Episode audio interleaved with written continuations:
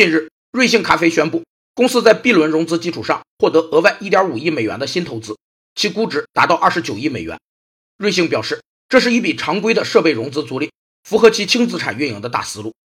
设备租赁也称为融资租赁，是实质上转移与资产所有权有关的全部或绝大部分风险和报酬的租赁。资产所有权最终可转移，也可不转移。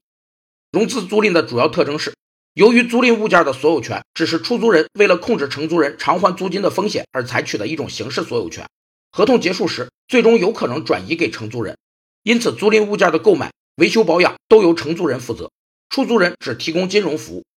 在计算租金时，出租人以租赁物件的购买价格为基础，以承租人占用其资金的时间为依据，根据双方商定的利率进行计算。